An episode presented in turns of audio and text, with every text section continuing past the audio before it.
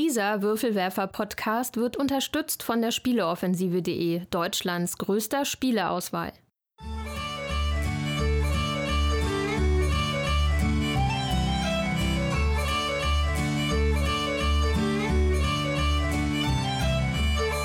Hallo und herzlich willkommen zur neuen Ausgabe des Großen Wurfs, dem monatlichen Podcast der Würfelwerfer. Wir lieben Spiele und hier sind eure Gastgeber Steffen Rühl, Jutta Wittkavel, Thomas List und Andreas Geiermann.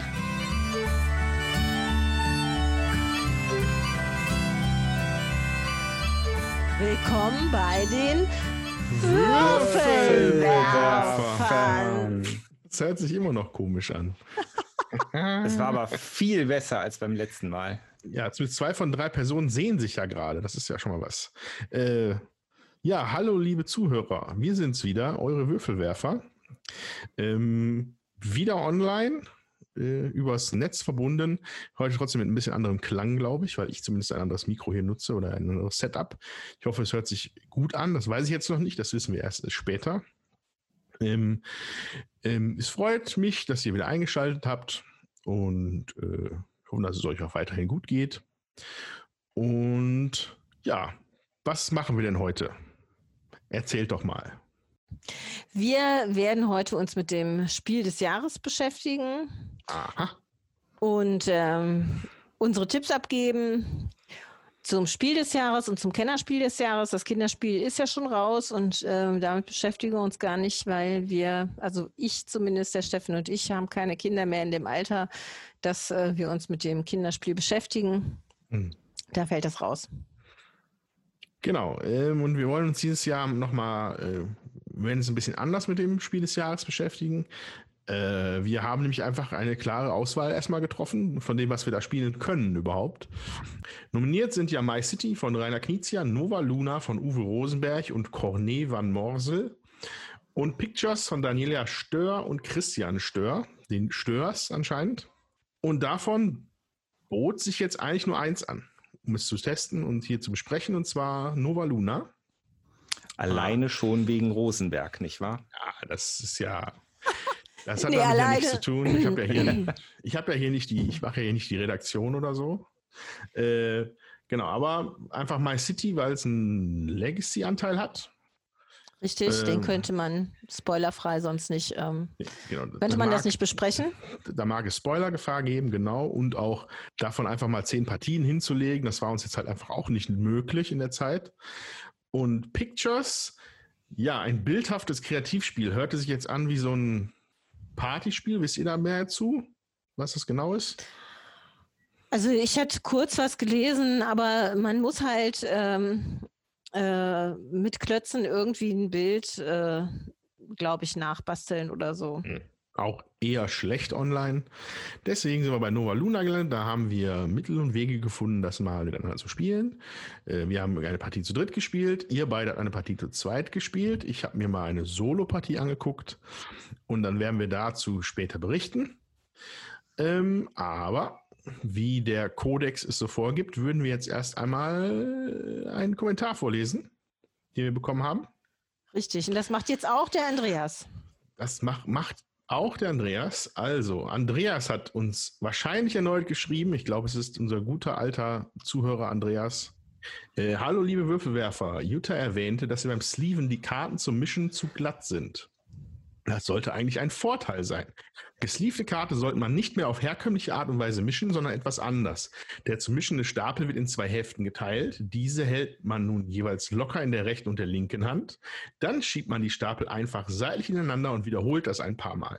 Dann geht es sogar wesentlich schneller als das herkömmliche Mischen und das Resultat ist in den meisten anderen Mischtechniken auch noch deutlich überlegen. Mir sind ganz schön die Augen aufgegangen, als mir das jemand zum ersten Mal erklärt hat. Vielleicht hilft euch der Tipp ja auch weiter? Fragezeichen. Viele Grüße, Andreas. Ja, viele Grüße zurück. Mich überrascht es jetzt nicht. Ich als äh, schon seit zwei, zwei Dekaden Trading Card spielender Typ. Ich stehe natürlich auf Sleeves und mag auch gar nichts ohne Sleeves spielen. Aber Jutta, hast du gehört, ne? Sleeves sind super. Ja, also ich werde das dann bei äh, Terraforming Mars, das haben wir auch gesleeved und äh, das werde ich auch gesleeved lassen, mal ausprobieren. Ähm, aber ich kann das normalerweise auch mit Kartenstapeln, wenn man dann den Daumen so ein bisschen krumm macht und die so ineinander, das kriege ich hin. Ich weiß gar nicht, Alter. beim, bei den gesleevten. Karten. Ja, aber bei diesen gesleevten Karten äh, es ist, kriege ich das auch nicht hin, weil das ist mir dann auch zu glatt. Also ich müsste mir das, glaube ich, mal bildlich anschauen. Ja, man steckt die halt so mehr, das, in mehr äh, oder weniger ineinander halt, ne? Also, Aha. naja, Ja, es mag ich auch einfach eine. Geschmacksfrage sein. Ne? Eine werd's reine auf jeden- Geschmacksfrage.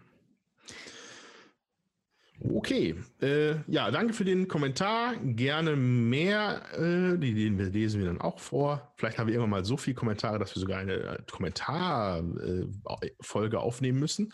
Noch sind wir etwas davon entfernt. Äh, okay, äh, nächster Programmpunkt wäre bei uns in der Regel die Gespielsektion. Und da würde ich sagen, wechseln wir jetzt mal hin.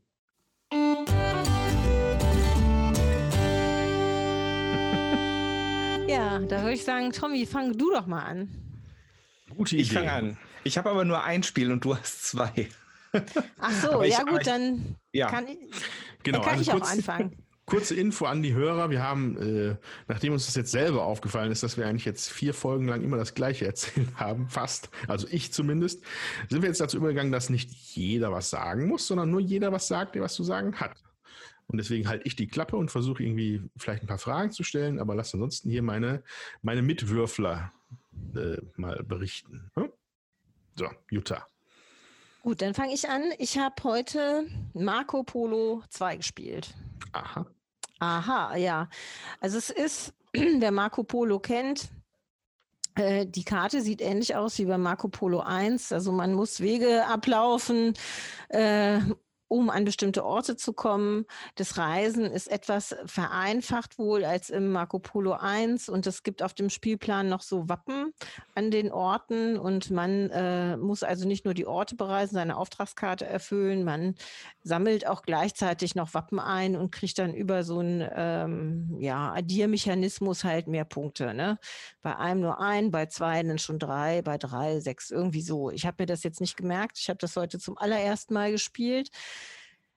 Ähm, ja, man muss auch Aufträge äh, sammeln und erfüllen, ähm, möglichst viele Punkte dabei generieren. Es gibt auch wieder unterschiedliche Startcharaktere, die ähm, ich fand die jetzt etwas besser austariert, also erstmal auf den ersten Blick als bei dem äh, normalen Marco Polo. Ähm, ich persönlich werde, äh, also würde sagen, man braucht vielleicht auch nur eins äh, und nicht alle beide, aber es gibt Leute halt, die Fans äh, von beiden sind. Wenn man das eine schon hat mit ganz viel Zusatzmaterial, dann ähm, das erste, dann äh, ne, will man vielleicht, wenn man das zweite dann auch haben. Wenn man jetzt noch gar keins hat, ähm, da würde ich euch über, also raten, mal äh, euch einfach zu informieren und dann äh, zu entscheiden, was euch besser gefällt. So. Wir haben auch das erste. Ich würde das zweite jetzt halt nicht noch unbedingt unserer Spielesammlung zufügen wollen. Aber immer wenn du jetzt das, wenn du Marco Polo und Marco Polo 2 spielen würdest und hättest noch keins davon, wozu würdest du dann greifen? Ich glaube, dann würde ich zu Marco Polo 2 greifen. Okay, also das ist eine Verbesserung des ursprünglichen Spiels für dich. Ja, es ist, ähm, also ich glaube, es gibt mehr, ähm, mehr Optionen, äh, dann auch Punkte zu machen. So. Also es ist bei dem Marco Polo 1 ist es ja oft so, dass sie da, wenn bestimmte Wege schon verbaut sind, dass sie echt Schwierigkeiten das aufzuholen. Und da habe ich jetzt bei dem zweiten eher das Gefühl, ähm, dass das etwas ausgeglichener ist, sodass man da Okay. auch noch Chancen hat. Das Mein- nennt sich, ja.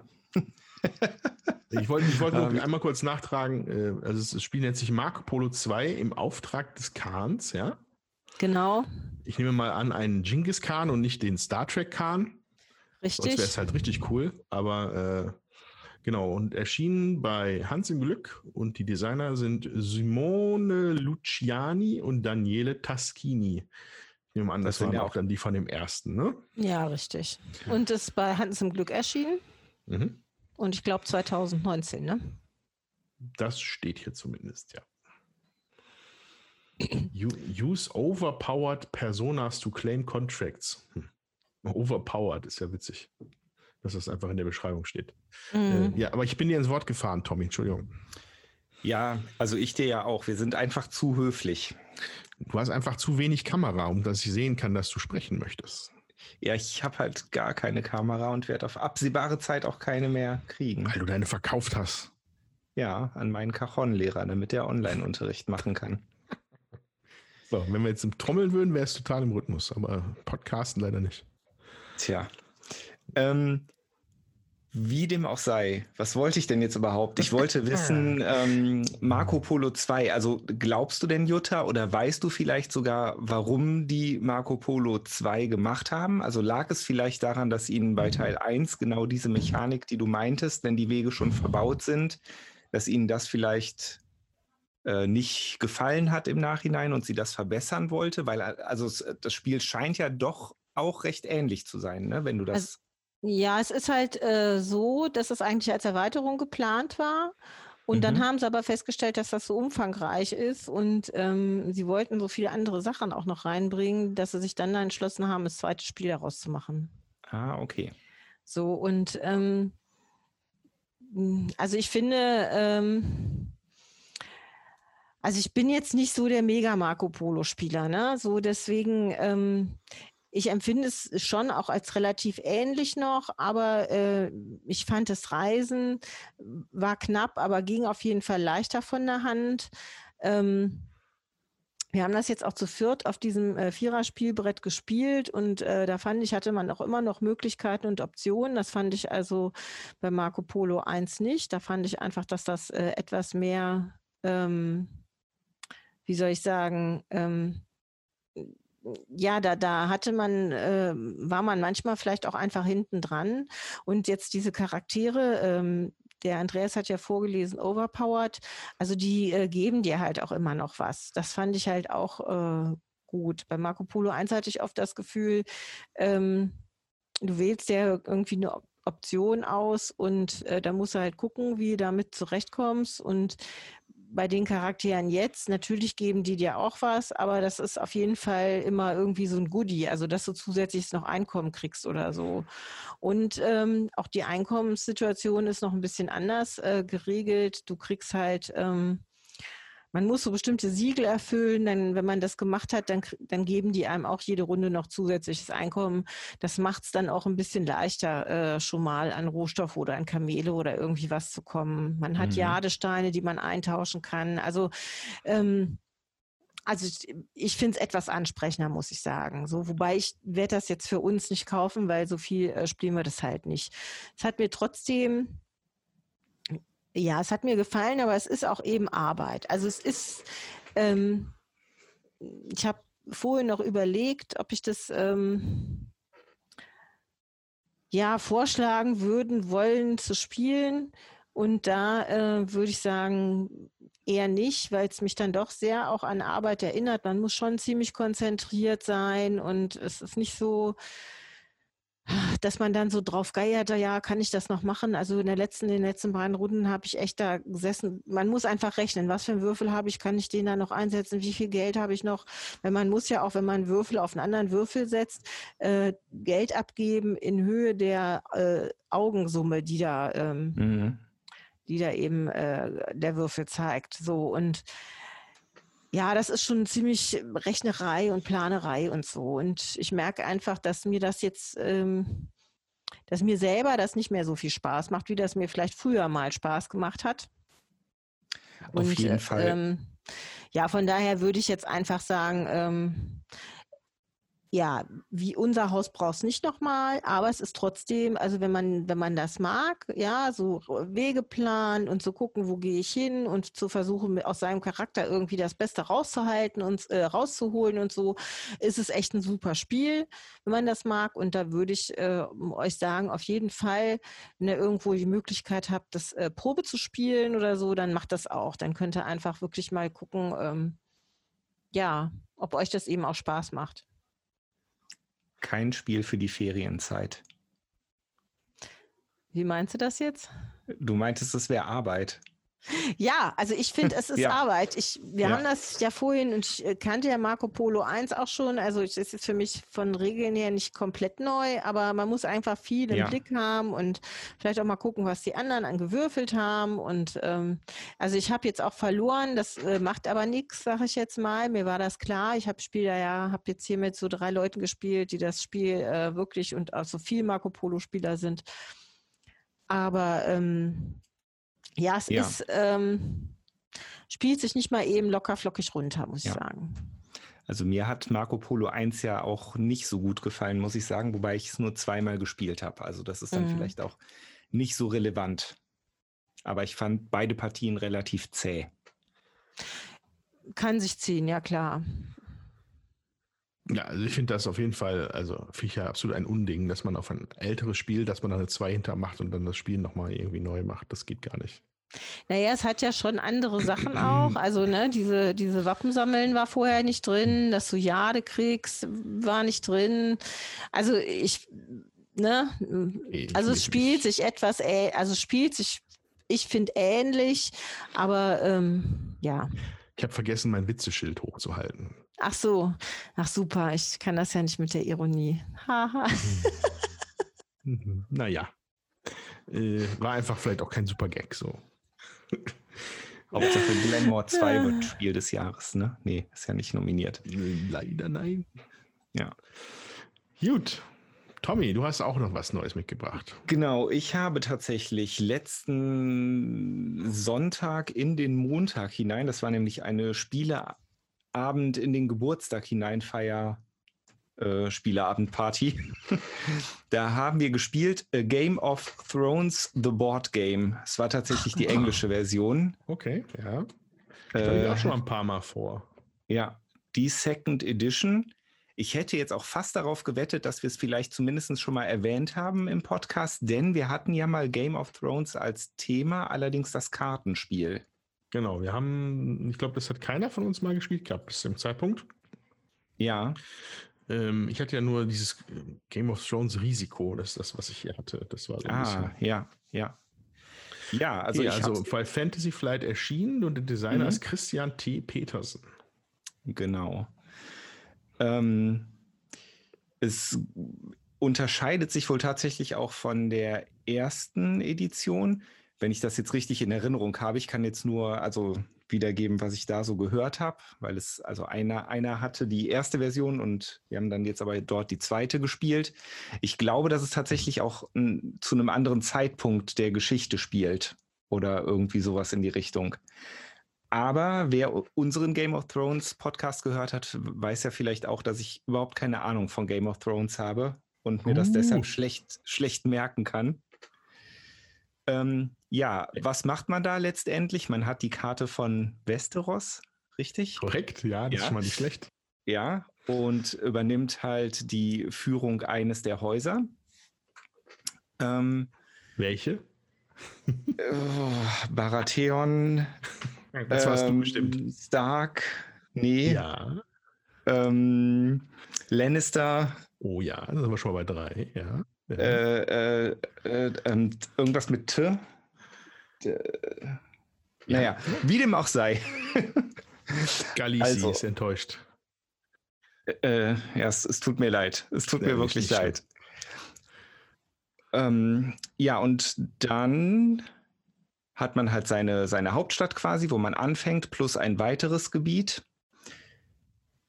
Und baut Armeen auf, zieht über die Karte und versucht sich auszubreiten und zu erobern. Und man gewinnt das Spiel nämlich, indem man halt andere Städte oder Festungen, die halt auf der Karte verteilt sind, einnimmt. Ich glaube, wenn ein Spieler sieben eingenommen hat, dann hat er sofort gewonnen. Ansonsten spielt man über zehn Runden und dann gewinnt der, der die meisten Festungen und Städte zu dem Zeitpunkt hat. Und es gibt halt, also es ist recht simpel gehalten. Es gibt Landeinheiten, das sind einmal Fußtruppen mit Stärke 1 und äh, Kavallerie mit Stärke 2 und dann gibt es noch Schiffe. Ich glaube, es gibt wohl auch noch Belagerungstürme, aber die haben wir rausgelassen. Mhm. Ähm, ja, dann gibt es, also zu, zu Beginn jeder Runde, es gibt drei Kartenstapel, die werden, da wird nacheinander von jedem Stapel eine Karte gezogen und die definieren dann halt auch so ein bisschen, was passiert. Das kann zum Beispiel sein, Einheiten werden rekrutiert. Das heißt, jeder kann entsprechend der Anzahl Festungen und Städte, die er besitzt, neue Einheiten auf die, also auf seine Ländereien stellen. Ähm, das kann aber auch sein, es, ja, es gibt noch, ähm, es gibt den eisernen Thron, ne, also sprich den, den König dann wahrscheinlich, nehme ich an. Ne, der, also Eiser, weiß ich nicht, der, der, der auf dem eisernen Thron sitzt, ist wahrscheinlich das der ist König. Der, das ist in der Regel der König von Westeros. Das ist in der Regel des, der König, genau. Ähm, Wobei Westeros ist auch die Frage. Also, aber er ist auf jeden Fall der König. So. ja. Ähm, also den, äh, den eisernen Thron gibt es da auf jeden Fall. Da ist halt dann ein Haus sitzt da drauf sozusagen. Genau. Und ähm, bei manchen Karten kann dann zum Beispiel der, der auf dem Thron sitzt, irgendwie eine Entscheidung treffen zwischen drei Möglichkeiten, was halt noch passiert in dieser Runde. Und dann gibt es noch, wie hieß denn das? Gibt es irgendwas mit Raben oder so? Kann das sein? Die Nachtwache wären die Raben vermutlich. Die Nachtwache. Die Nachtwache. Ah, ich, ich weiß nicht, ob es das ist, Oder aber es gibt allgemein es, oben hier die, diese, diese Hokuspokus-Kram mit der dreieugigen Krähe und so. Aber, ja, ich weiß äh, es nicht genau. Also es, es gibt auf jeden Fall irgendwie noch eine, noch eine zweite Funktion oder ein Amt oder irgendwas. Vielleicht stimmt das auch mit den Ach Raben so, nicht. nee, ich glaube, das sind die, ähm, es gibt ja Leute, die Berater, die schicken ja die Raben rum. Die Raben sind ja wie so Brieftauben. Genau. Das, Ah, das war jetzt woanders. Ja, im Ja. Kontext von dem, von dem Adel, also von dem Hofstaat wäre das, ja, dann gibt es den, den Brieftaubenschicker, den Briefkrähenschicker. Dann wird es wahrscheinlich eher das sein. Der hat bei Mhm. manchen Karten dann auch Entscheidungsmöglichkeiten und der hat auch die Möglichkeit, ähm, sich diese Karten anzugucken und also bevor sie quasi ausgespielt werden und er darf eine Karte dann zum Beispiel unter den Stapel legen, dann die nächste muss dann aber halt genommen werden. Und ähm, dann gibt es noch jemanden, der ein besonders tolles Schwert besitzt. Ähm, das ist bestimmt eine Waffe aus dem aus, aus der Geschichte, aber kenne ich jetzt nicht. Und der kann einmal im Kampf plus eins dazu addieren und so. Also es gibt eine Menge, eine Menge Zeug bei diesem Spiel. Wichtig sind natürlich tatsächlich auch noch die Kämpfe. Die Kämpfe funktionieren ein bisschen, da musste ich denken an hier Hero- Heroes of Land, Air and Sea. Jeder hat einen Packen Karten mit Charakteren aus dem Spiel, die halt einfach nochmal einen, einen fixen Wert zur Stärke der Armee dazu addieren und manchmal aber auch Spezialfähigkeiten haben. Okay. Ähm, ich hatte den Eindruck, dass das bei Heroes of Land, Air and Sea noch ein bisschen besser funktioniert und ja, vielleicht ausbalanciert ist oder wie auch immer, weil sich da ja viele Karten gegenseitig negieren oder Ja, also grundsätzlich, wenn man die Frage, ob jetzt diese Charaktere, hat man, zieht man davon eine Hand und benutzt sie dann oder hat man die immer wieder für die Kämpfe? Bei, ja, also bei ähm, Game of Thrones? man hat halt alle Charaktere auf der Hand, wenn die Hand leer ist. Oder ab und zu passiert das, glaube ich, auch schon mal durch eine Sonderfunktion. Ähm, aber in der Regel, wenn die Hand leer ist, dann nimmt man einfach alle wieder auf die Hand. Okay. aber sonst spielt man die halt nach und nach durch. Ähm, es gibt noch Ländereien, auf denen Kronen abgebildet sind. Da wird halt zu äh, bestimmten Gelegenheiten werden dann Einflussmarker gesammelt. Mit diesen Einflussmarkern kann man zum Beispiel bei diesen Kartenstapeln wird manchmal halt eine Karte gezogen, dann werden diese Mächte neu verteilt. Also der Kro äh, die Krone, das Schwert und dieser Raben oder Berater, sonst was Dings. Und dann finden halt drei Beat-Wettstreite statt. Und dann nimmt man halt Einflussmarker in die Hand und alle packen die Hand in die Mitte und man guckt halt, wer für was am meisten geboten hat. Ja, Mhm. Dann ändern sich da halt die Reihenfolgen und Einflussbereiche. Ähm, ja, und es gibt, ach so, genau, ja. grundsätzlich ist es noch so, in den Ländereien, in denen man Armeen hat, ähm, da kann man bestimmte Marker spielen. Das ist dann zum Beispiel Marschieren. Dann kann man die, diese Armee, die man in der Länderei hat, die kann man dann in ein angrenzendes Feld ziehen und dort zum Beispiel angreifen, wenn sich da ein Gegner befindet. Oder halt zum Beispiel ein Marker mit einer Krone. Wenn man den halt auf in der Länderei spielt, in der man auch eine Krone hat, dann bekommt man halt auch diese Einflussmarker. Mhm. Ähm, oder man kann halt einen Verteidigungsmarker spielen. Also die, diese Marker werden auch alle gemeinsam verdeckt gespielt. Ne? Also alle Spieler legen die gleichzeitig auf die Karte und dann werden die aufgedeckt. Ein Verteidigungsmarker gibt einem dann zum Beispiel einen Bonus. Wenn man halt vermutet, dass man in dem Land angegriffen wird, macht das natürlich Sinn, da einen Verteidigungsmarker zu mhm. setzen. Mhm. Ähm, also es ist halt wirklich viel Zeug. Es tut mir jetzt auch leid, dass mhm. ich das so etwas chaotisch wiedergebe, aber ich äh, ja, wie gesagt, es ja, ist viel gut. und ich kenne ich kenn halt die Welt nicht so gut. Ähm, ja, aber es ist irgendwie so ein Eroberungsspiel auf jeden Fall.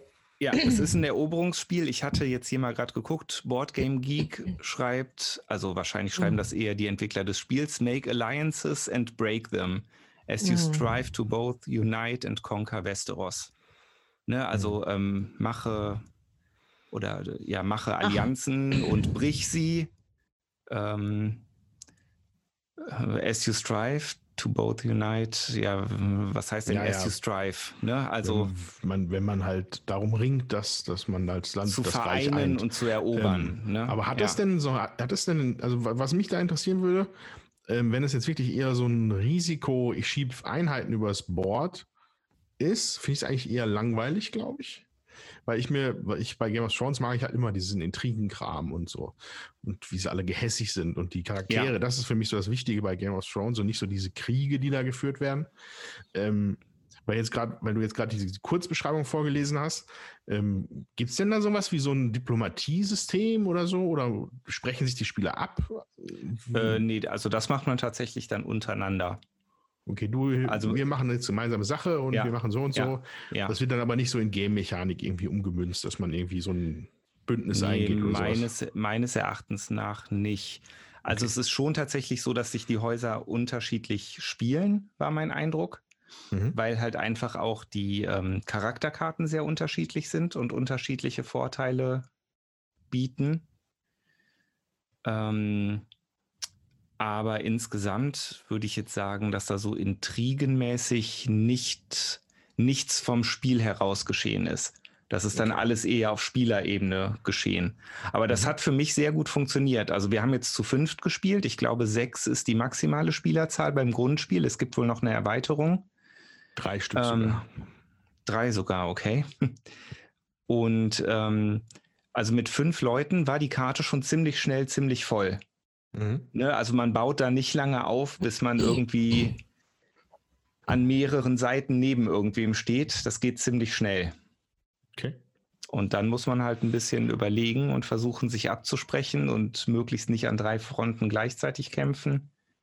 Also ich fand's cool. Mhm.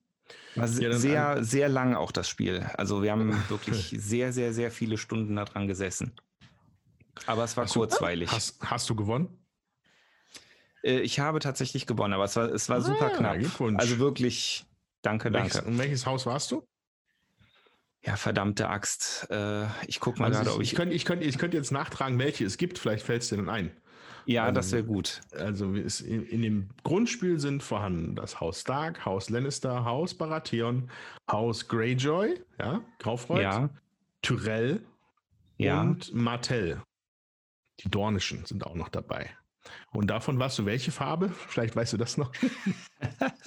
ähm, das war eine Rose. Das war grün. Also dann bist du Tyrell gewesen. Ja? Ah ja, okay. Hätten wir das Guck auch mal, geklärt. Die Tyrells gewonnen. Dabei haben die eigentlich hart verloren in den Büchern. Aber naja. Ja, Tommy ist halt diplomatisch vielleicht. Ich habe ja. hab die Geschichte neu geschrieben. Konntest genau. du dann die, die, die Dornenkönigin ausspielen oder die Königin der Dornen oder sowas? Komische Großmutter von den ja, von dem Haus. Die war ja, sehr cool immer. Ja, die gab es die gab's tatsächlich als Karte. Ich kann dir jetzt aber, ich kann dir jetzt aber nicht mehr genau sagen, was die gemacht hat. Also ich bin mir ziemlich sicher, dass die Stärke 0 hatte, aber die hatte dafür irgendeine coole Zusatzfunktion, meine ich zumindest. Das würde passen. Ja, aber sowas wäre halt was, was für mich so ein Game of Thrones Spiel halt reizvoll macht, ne? Die Charaktere ja. und diese. Das, ja. das mag ich auch in dem Kartenspiel so, dass es halt da eigentlich auch relativ gut rüberkommt. Ja. Teilweise. Ja, das, das kann ich jetzt unterm Strich halt überhaupt nicht sagen, ob das halt ein Game of Thrones Fan auch erfüllen würde, das Spiel. Ne? Mhm. Dazu kenne ich es einfach zu wenig. Aber ich, also ich fand es einfach so als cooles Fantasy-Strategiespiel hat es mir gut gefallen. Nicht zu komplex, aber äh, auch nicht, ne, also man kann, man kann schon einige Zeit auch mit Nachdenken verbringen, aber so vom, von den Grundregeln her nicht zu kompliziert. Ich fand's also, cool. Spielen würde ich es alle mal. Wahrscheinlich. Ja, ich glaube ich nicht. Also wenn das schon ankündigst mit Kämpfen und Absprache und stundenlang, dann ähm, da ist Jutta suche ich mir, glaube ich, lieber was anderes. Ja. ja. Jeder Jack ist anders. Ja, genau, Jeder aber das macht es ja auch gut. Ne? Dann äh, kriegen hier unsere Hörer ein vielfältiges Bild von Spielen, die es auch gibt und ähm, ja, die ihnen vielleicht auch Spaß machen könnten. Ja. Damit käme ich dann, wenn wir jetzt mit deinem fertig sind, Tommy, oder gibt es da noch Fragen zu, Andreas? Nö. Also ich hätte jetzt, was eins, was ich noch erwähnt hätte, in einer der Erweiterungen kommen nochmal zwei Häuser dazu. Ah, okay. Ich weiß, jetzt, ich weiß jetzt nicht, ob dadurch dann ein Acht-Spieler-Spieler draus wird. Ich könnte es mir vorstellen, weil da kommt nämlich dann diese ganze Essos, dieses andere Kontinent kommt da mit und dann gibt es auch noch zwei Häuser zusätzlich und eins davon ist Targaryen. Da sind natürlich alle mal heiß hinter. Die, ja. die, die Khaleesi und ihre Drachen. So, die werden sich dann in einer Erweiterung leider erst wiederfinden, nicht in dem ah, Basisspiel. Ah, okay, ja, macht aber ja Sinn. No von der Story her. Ja, ich habe äh, tatsächlich noch ein anderes Spiel gespielt, nämlich Res Arcana. Mhm. Das kannte ich auch noch nicht, ist von Tom Lehmann. Verlag äh, kann der Andreas jetzt mal gucken. Weiß ich auch nicht also, mehr. Hier steht es bei Publisher bei Sandcastle Games, aber es wird in Deutschland ja wahrscheinlich woanders in Sternenschimmer mehr. Nee, also hier stehen Sandcastle Games 17 Wanzi, Game Club, Rebel, Rebellspiel, Sternenschimmer und etwas auf Japanisch, was ich nicht lesen kann. Ja, okay. davon ist es. Also man kann es auf jeden Fall kriegen. Es war auf Deutsch und ähm, das äh, hat mich sehr überrascht, weil ich gar nicht gedacht habe, dass mir das gefallen könnte. Es ist nämlich so, man hat einen Kartenstapel, mit dem man spielt und den man auch äh, durchspielen sollte, sozusagen. Man hat immer drei Karten auf der Hand, davon kann man eine ausspielen, wenn man das denn kann, wenn man die Ressourcen hat dafür. Also äh, und äh, wenn man die dann ausgespielt hat, kann man die auch in der nächsten Runde sozusagen nutzen. Ja, entweder ähm, tappt man die oder man äh, kann was eintauschen oder ja, um dann wieder eine andere Karte neu zu kaufen, um dann irgendwann zum Schluss zehn Siegpunkte zu haben und das Spiel zu gewinnen. Das mhm. ist, ähm, jeder hat einen eigenen Charakter und dem Charakter sind eben auch zehn Karten zugeordnet, sage ich jetzt mal. Die heißen, glaube ich, Magier, die Charaktere. Und äh, die können halt auch alle unterschiedliche Sachen. Alchemist vielleicht eher? Was? Weiß ich nicht. Wobei, nee, das sind verschiedene Arten. Also es gibt hier wohl einen Alchemisten, einen Druiden, einen Nekromanten. Oder bin ja, ich jetzt hier sind, beim falschen Spiel? Nee, das sind die Magier. Die okay. heißen dann so. Mhm. Und äh, da hat halt jeder sein, also gibt es halt einen Kartenstapel zu, mit dem man dann eben auch spielt. Das ist auf diese, auf diesen Magier sozusagen auch zugeschnitten. Und ähm, ja, oder nicht unbedingt. Also ich glaube, die werden, äh, ich habe das Spiel nicht aufgebaut, die werden äh, verteilt, so mhm. einfach äh, äh random und äh, mit den Karten spielst du aber dann für die Partie. Und das fand ich ähm, eigentlich ganz gut, weil ich mag ja so Deckbuilding-Spiele nicht so gerne eigentlich. Und äh, dadurch, dass man die jetzt einfach kriegt und dann äh, gucken muss, was mache ich denn damit am geschicktesten, ähm, hat mir das ganz gut gefallen. Und man sammelt halt, man muss halt gucken, dass man äh, so Elemente sammelt und mit diesen Elementen kann man dann halt wieder andere Karten kaufen oder eben Sachen machen und äh, auch Karten aus der Mitte kaufen, die einem dann Siegpunkte generieren. Und wenn man bestimmte Karten eben ausgespielt hat, kriegt man darüber auch jede Runde Einkommen. Das ähm, macht das Ganze äh, doch, ähm, ja, hat für mich ganz gut funktioniert. Und äh, dadurch, dass das Deck so klein ist, ist es halt auch recht kurzweilig. Wir waren da in einer Dreiviertelstunde, Stunde waren wir durch. Mhm. Also es ähm, ist auch relativ schnell gespielt und ist eben auch nicht zu komplex. Das fand ich ganz gut. Das hat mir gut gefallen. Ja, das würde ich auf jeden Fall gerne nochmal spielen. Ja, also nebenher mal hier so ein bisschen rumgegoogelt zu dem Thema. Interessanterweise wohl das Erstlingswerk von Sandcastle Games, ja. Die haben bisher noch nichts gemacht und anscheinend dann auf Anhieb da was recht Nettes gezaubert. Ich fand jetzt die Ausstattung sehr, sehr ansprechend, muss ich sagen. Äh, weil nur auf einem Bild war zu sehen, dass es wie so ein, dass es ein Ressourcenschälchen quasi schon dabei ist in so einer speziellen äh, fünfeckigen Form. Ja, stimmt, hast du recht. Mhm. Das ist ja schon, ist ja schon schick ausgestattet für eine Box, die, glaube ich, trotzdem relativ klein ist, ne? Ja, die war nicht so groß. Ja. Ja, also ich weiß sie, aber ich nicht, hab, wie teuer. Ich habe hab die Regel hier auch noch aufgemacht. Äh, ja, scheint, also ist jetzt nicht, nicht lapidar dahingespielt. Da ist schon noch einiges anscheinend, was sich da bewegt und was da getan wird. Äh, ja, aber sieht sehr interessant aus. Hm. Würde ich wohl auch mal spielen. Ja, haben wir nicht da, sondern hat sich jemand mhm. mitgebracht. Und ähm, ja, fand ich aber äh, schön. Also es hat, hat mir gut gefallen. Ja, Resakana von Thomas Lehmann oder äh, Tom Lehmann, könnte auch ein Tom Lehman sein, ich weiß nicht. Äh, Sandcastle Games, interessanterweise auf der Empfehlungsliste Kennerspiel übrigens gelandet. Ja, ach. Mhm.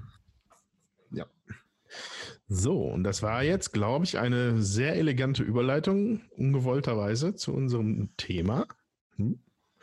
Ja. Äh, und dann würde ich sagen, hören wir uns auf der anderen Seite.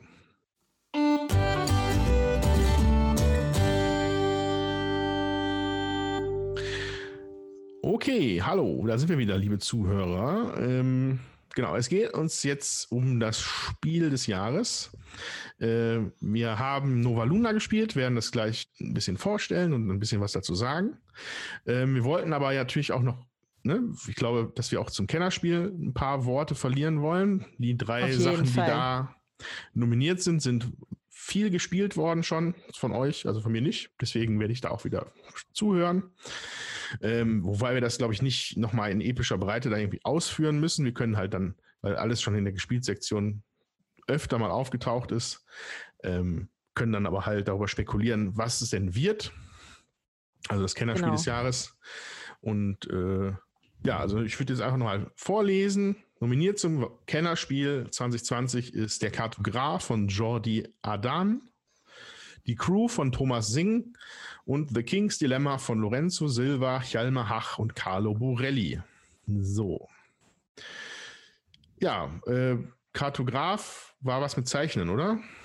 Ja, also ich würde noch mal ein paar Worte dazu verlieren, hm? weil ich denke, es hören ja, haben ja vielleicht nicht alle Hörer die vorhergehenden Podcasts gehört, wo wir das, ja, natürlich äh, in der Gespielsektion besprochen haben. Der Kartograf ist ein äh, Zeichenspiel. Man äh, hat Aufgabenkarten ist, äh, die, also man hat vier Jahreszeiten, unter jeder Jahreszeit liegt eine Aufgabenkarte. Es gibt vier Wertungsrunden. Erste Runde äh, ist der Frühling, werden die Wertungskarten A und B äh, gewertet. Zweite Runde Sommer, äh, B und C. Dritte Runde Herbst, äh, C und D. Und vierte Runde Winter, A und D. So.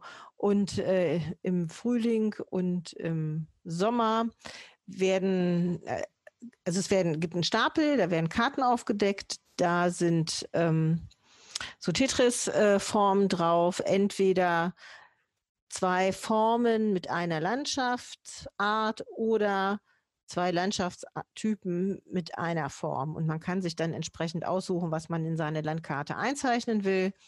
Und man sollte halt versuchen, möglichst viele Punkte über diese Wertungskarten zu erreichen.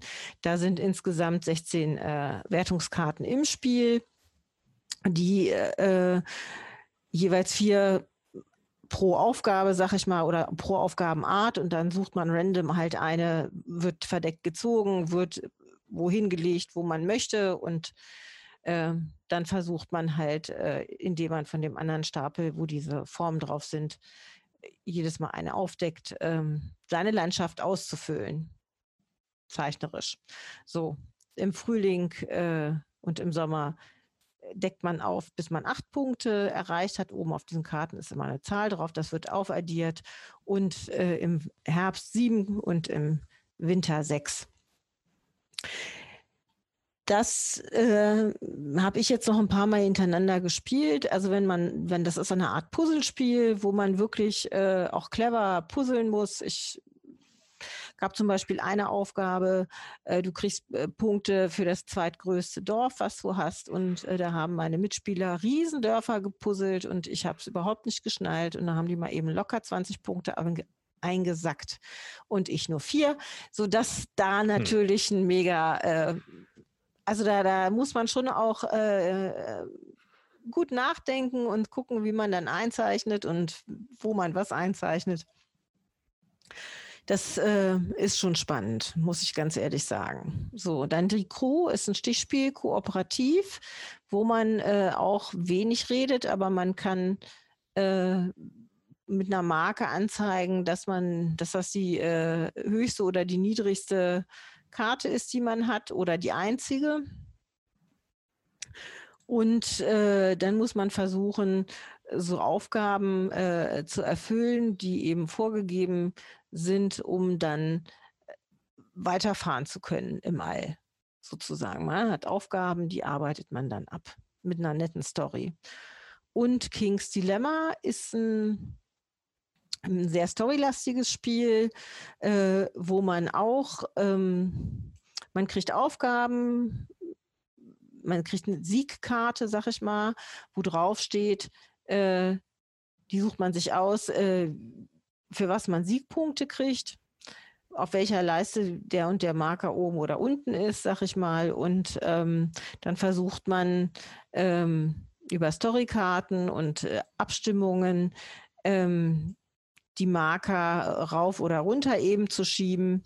Und dementsprechend entwickelt sich die Story, um das jetzt mal ähm, relativ abstrakt zu erklären, ohne da irgendwie zu spoilern. Hm.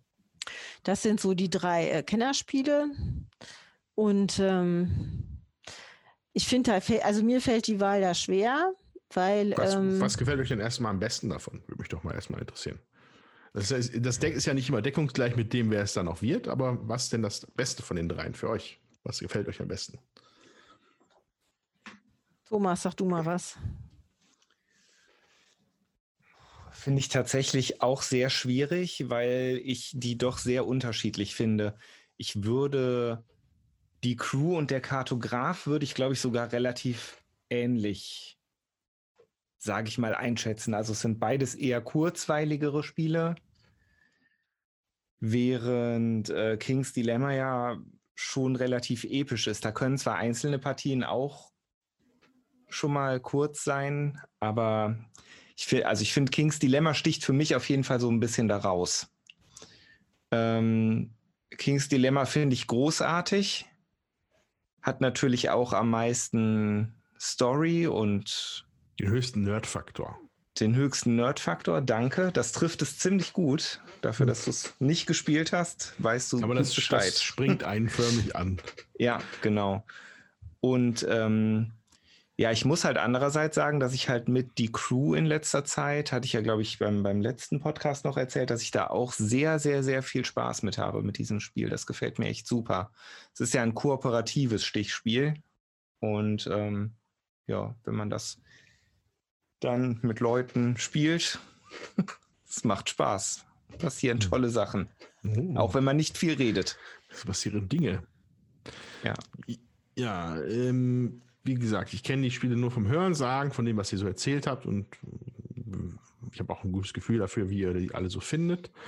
Äh, 2018 oder so, wobei 2000, eigentlich noch 2019 hätte ich gesagt, das wird bestimmt die Crew oder sowas, weil auch hier, äh, hier The Mind und so, das war ja alles immer recht weit oben bei den Kennerspielen. Mhm.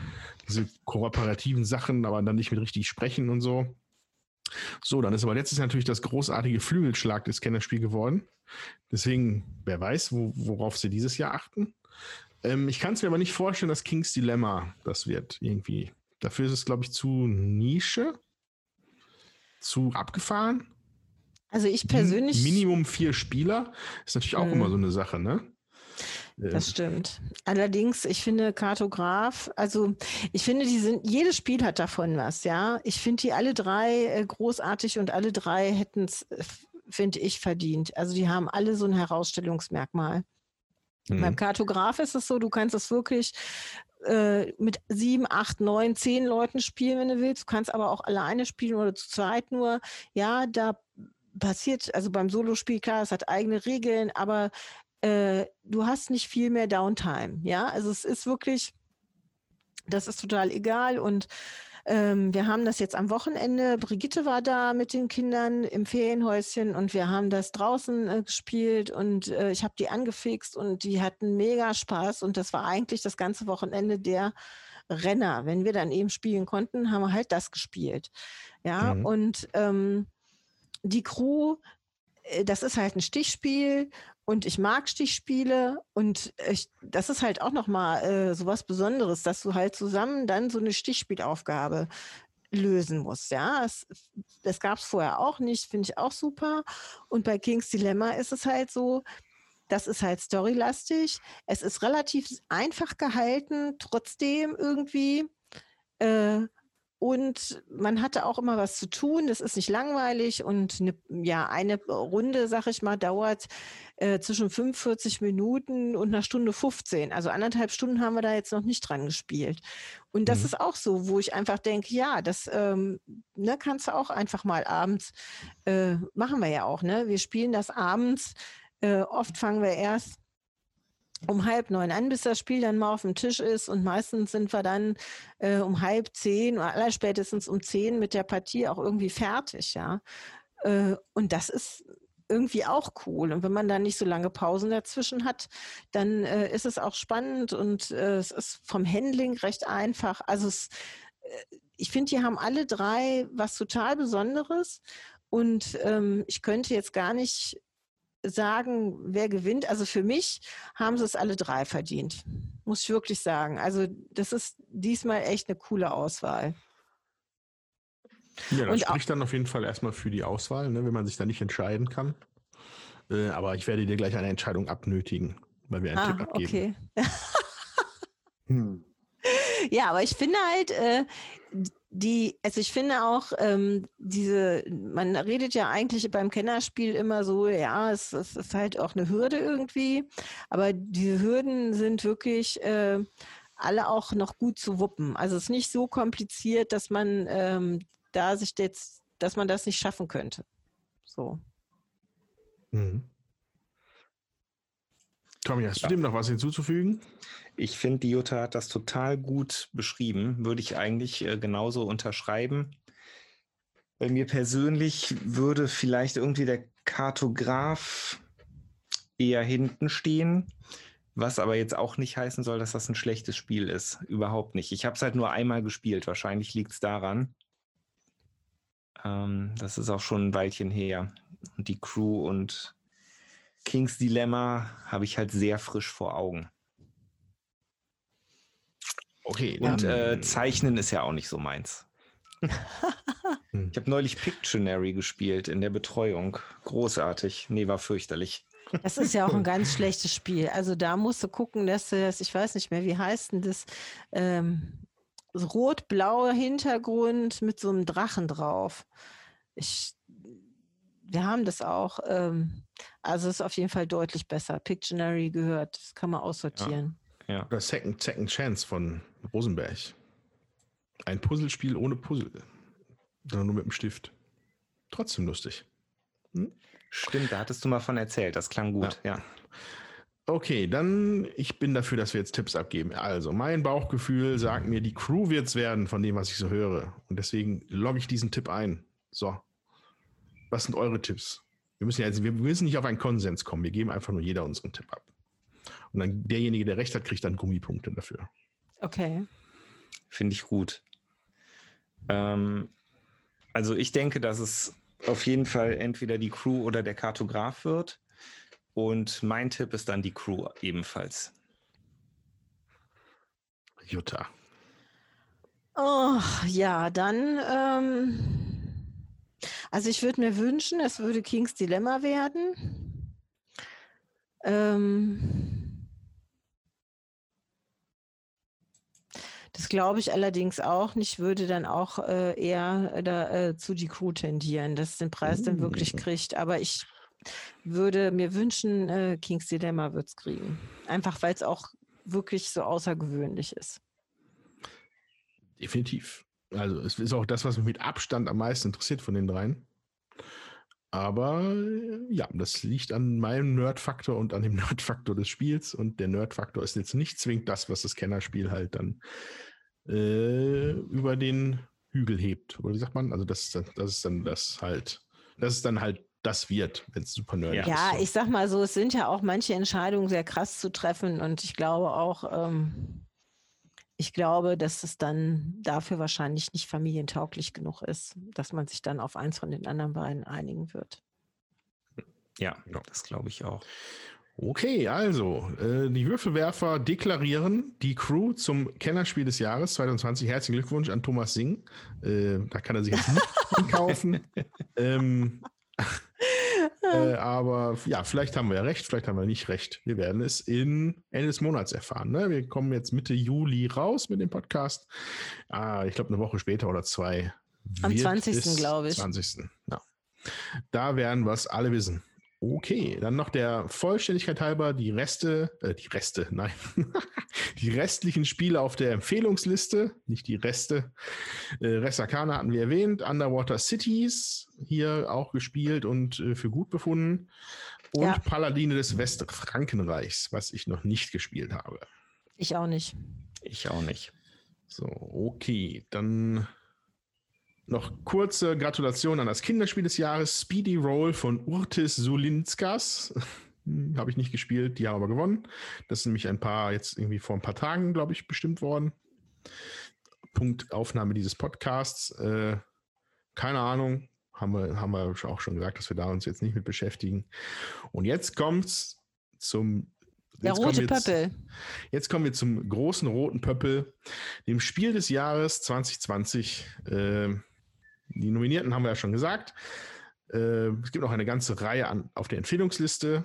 Äh, Color Brain, der Fuchs im Wald, auch hier gespielt letzte Mal.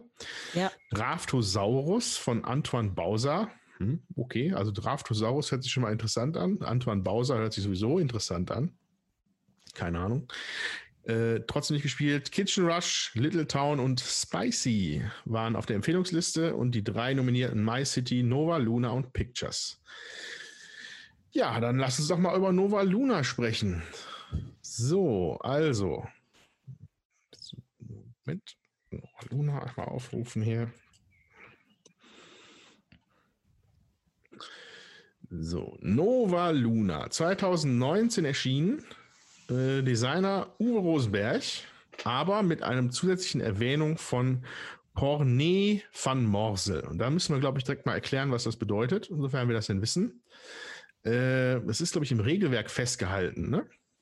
Also es ist so, dass der äh, Uwe Rosenberg ähm, diese Idee ähm, von dem Anlegen, glaube ich, von dem Spiel von, Habi, äh, von Cornel van Morsel, Morsel, Habitat heißt das Spiel, äh, übernommen hat und ähm, hat damit dann dieses Nova Luna eben auch gestrickt. Und weil das so eine grundlegende Idee war, äh, ist der Cornel van Mosel eben mit also auf jeden Fall aufgeführt. Ich weiß nicht, ob er auch mit designt hat, das kann ich jetzt nicht sagen. Ja, also das wir wurden in der Regel festgehalten, ein, ein kleiner Text äh, vom Autor, also Author's Note steht hier im Englischen, äh, das ist halt genau das, was Jutta gesagt hat. Uwe Rosenberg nennt hier diesen Cornet van Morsel mit Habitat als den, als die Ursprungs dieser Idee und er denkt und er bedankt sich für diese Inspiration und dadurch und er bedankt sich dadurch, dass er halt den Herrn Van Morsel mit draufsetzt als Co-Autor und ihm auch die Rechte dazu gegeben hat. Interessante, nette Sache, finde ich. Äh, da muss da, da, das spricht von gewisser Größe, die natürlich ein Uwe Rosenberg locker haben kann. Ne? Der braucht sich nichts mehr beweisen oder anderen. Mhm. Und da finde ich das eigentlich, finde ich erstmal, fand ich ganz er erwähnenswert so. Ne? Äh, genau. ja, und Nova Luna selber ist ein Plättchenlegespiel. Ein bisschen puzzelmäßig. Ich gehe mal also, versuche es mal so ein bisschen zu beschreiben. Also in der Mitte des Spielfeldes, wo ein bis vier Spieler dran teilhaben an dem Spiel, äh, liegt so ein Ring. So, ähm, der hat jede Menge Felder, aber also, also es geht einmal, äh, es ist ein Ring und dann geht es einmal reihum. Das sind, glaube ich, die Felder, stellen, glaube ich, die verschiedenen Mondphasen dar, die es da so gibt. Einmal von Vollmond bis. Äh, Müssten es ja eigentlich 28 sein, ne? Felder. Nein, sind 24 Felder äh, im inneren Kreis von äh, Neumond bis wieder Neumond. Und ähm, im äußeren Kreis sind es zwölf Felder. Genau, weil das, sieht das Ganze von außen sieht es aus wie so ein bisschen wie so ein Zahnrad. Ne? Und da ist dann immer genug Platz in der Aussparung, um da äh, genau, wie waren das? 1, 2, 3, 12? Zwölf Außenfeld, 12. nein, zwölf Felder außen und 24 innen. Genau, also zwölf Außenfelder, auf die dann zwölf von 68 Plättchen gelegt werden, die in einem Stapel noch in der Mitte ver verwahrt werden, die dann eine von vier Farben haben. Die Farben sind blau, türkis, gelb und rot. Und dann haben diese Plättchen alle gleiche, also für einen Puzzler erstmal sehr äh, ungewöhnlich, dass sie alle die gleiche Form haben. So, würde ich erstmal sagen, okay, das ist ja gar nichts mit Puzzeln, aber das ist wohl mit Puzzeln, weil da nämlich Aufträge drauf sind. Äh, also da sind Farbkombinationen drauf abgebildet. Äh, kann ich jetzt mal beispielhaft, nehme ich mal hier aus, dem, aus der Regel. Äh, da ist ein, ein, ein, ein, gelbes Plättchen und da ist dann auf einem Kreis ist ein blaues Symbol, ein rotes Symbol und ein, weite, und ein gelbes Symbol. So, das ist der Auftrag, den es hier zu erfüllen gilt, wenn man dieses Plättchen genommen hat. Und zwar muss man diese Farben, die da abgebildet sind, angrenzend anlegen an das Feld. Nur in dem Fall, wenn man das halt gemacht hat, darf man einen von seinen 21 Sieg-Tokens oder ja, wie man sie nennt, Auftragstokens nehmen und dort drauf platzieren. Gewinn tut der Spieler, der diesen Stapel als erster leer hat. Diesen äh, Stapel an äh, Tokens. So, und äh, zusätzlich hat die, haben die Plättchen auch noch ein Feld, wo eine Zahl drauf angegeben ist. Ähm, und diese Zahl bedeutet, wie viele Felder man auf dem Mond-Track, auf diesem wie 24? Innerem Kreis. Auf dem mhm. in, inneren Kreis vorangehen muss mit seiner Scheibe. Ähm, da äh, kamen bei mir natürlich direkt Patchwork-Assoziationen hoch. Äh, man bezahlt halt für ein Plättchen äh, mit der Aufgabe von, von seinem Zug sozusagen in, bis zu einer bestimmten Zeit in der Zukunft. Äh, also jetzt bei dem gelben Plättchen aus der Regel steht da eine 3, das geht man, man geht drei Felder vor auf dem Track und der letzte, der Spieler, der am weitesten hinten ist, ist immer dran. So. Und äh, noch mit der Spezialregel, dass wenn man auf das gleiche Feld kommt, wo schon einer drauf ist, da setzt man sich oben drauf und darf auch als erster wieder runter. Mhm. So, und ähm, die Auswahl der Puzzleplättchen darf man auch, wie bei Patchwork. Äh, es gibt einen Marker, der um das mit, mitwandert, um das Rondell. Und der gibt immer an, von wo man aus schauen darf. Und dann darf man eins der nächsten drei Plättchen nehmen, um es einzupuzzeln. Und das geht dann so lange, bis da nur noch zwei sind oder keine. Wobei die Frage ist, wie das denn passieren kann, aber. Ja, wenn einer das letzte Plättchen halt nimmt, weil er das haben will, dann hast du halt keine. Ja, du ist es optional bei zwei und einem aufzufüllen? Ja. Okay, dann ist es das so, genau. Und aber wenn halt nichts mehr ist, dann wird aufgefüllt. Also die Dinge werden dann aus der Mitte genommen, immer im Kreis angelegt, da wo noch Platz ist. Und so geht es dann immer im, im äh, heiteren Reigen um, diese, um dieses Rondell herum.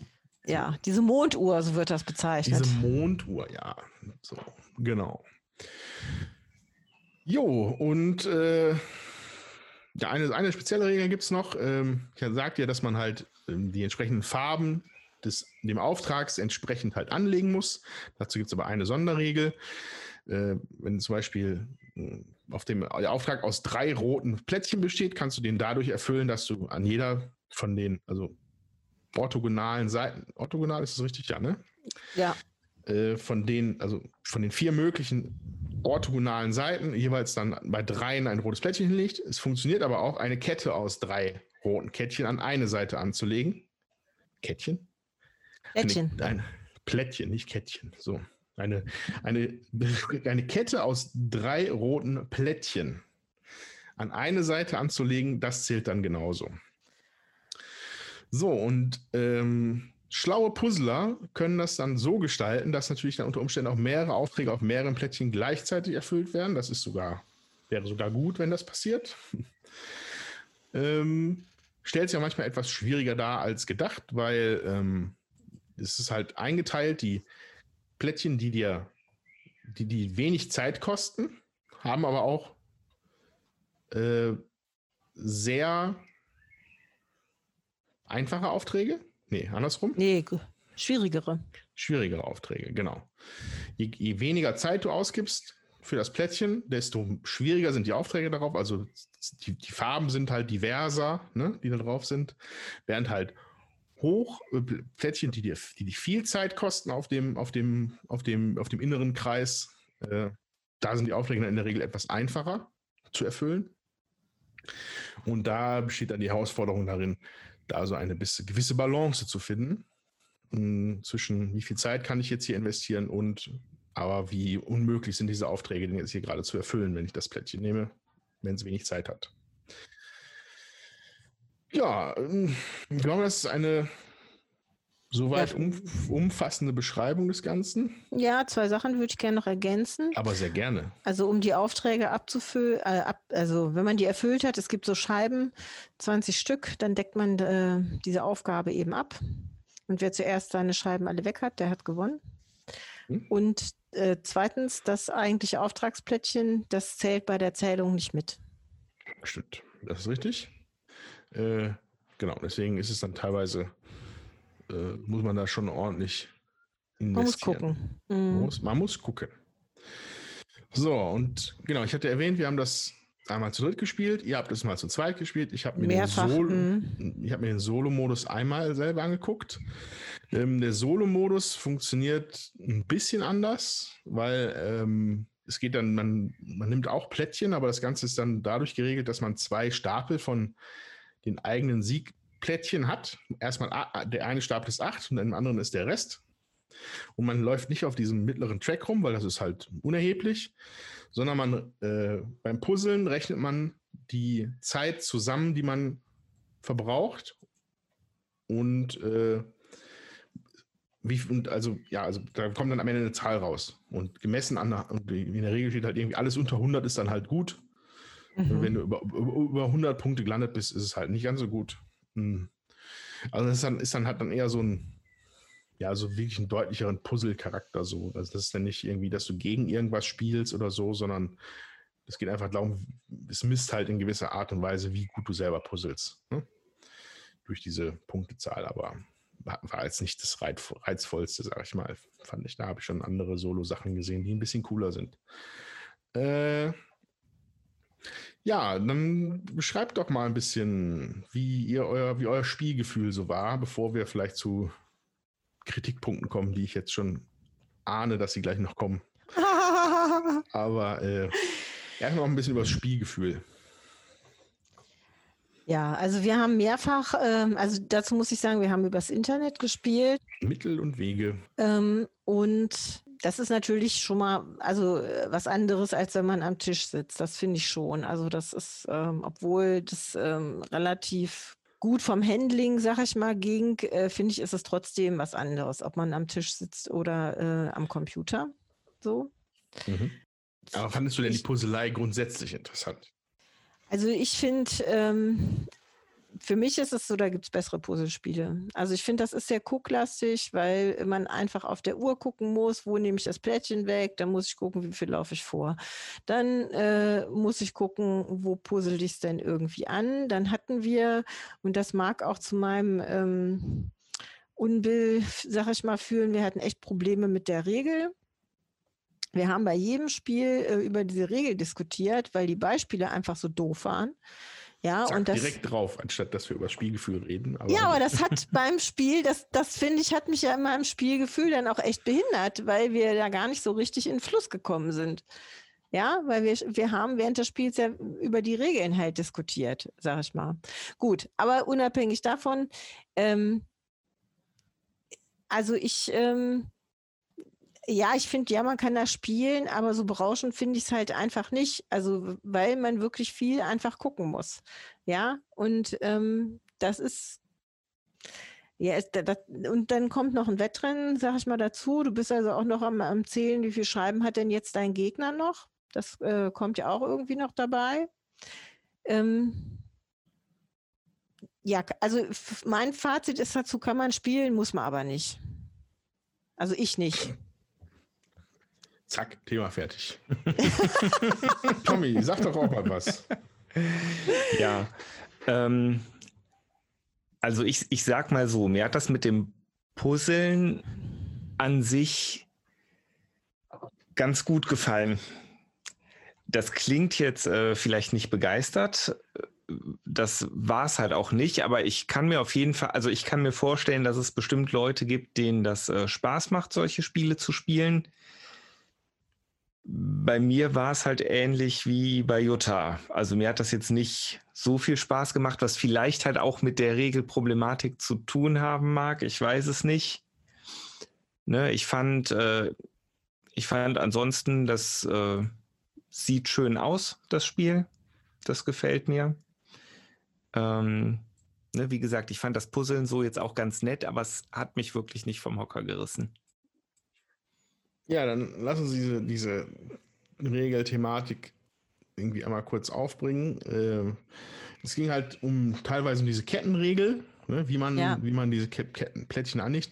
Die, die, Regel wirkt irgendwie unnötig kompliziert geschrieben.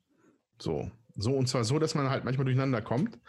Äh, zu, zumal es da wohl auch einen Druckfehler in einem Beispiel gab, an dem wir uns sehr aufgehängt haben, quasi. Ähm, naja, es, es, gab einen Druckfehler und es gab äh, äh, noch, man hätte auch ein besseres Beispiel einfach machen können, dann wäre es völlig klar gewesen. So. Ja, dieses, aber, also, aber unterm Strich war halt erstmal dieses X da, ja. äh, was halt einfach in, der, in den Diagrammen gezeigt hat, äh, wenn du diese Plättchen so anlegst, darfst du eben kein Siegplättchen drauflegen. Ja. Obwohl es halt genau andersrum gedacht war. Das war halt eine legale An, äh, An, Anlage angelegt worden, Dingsy. Also das war ja. korrekt gespielt in dem Beispiel und man hätte da eine Scheibe auflegen können. Ja. Wobei es auch so war, dass sich halt Text und Bild widersprochen haben, aber ja. als ähm, moderne Menschen, die natürlich lieber Bilder angucken, als Texte zu lesen. Moderner Mensch, Bild. Ja, aber ich bin halt jemand, der das äh, visuell deutlich besser erfasst, als wenn ich es lese. Und dann ja.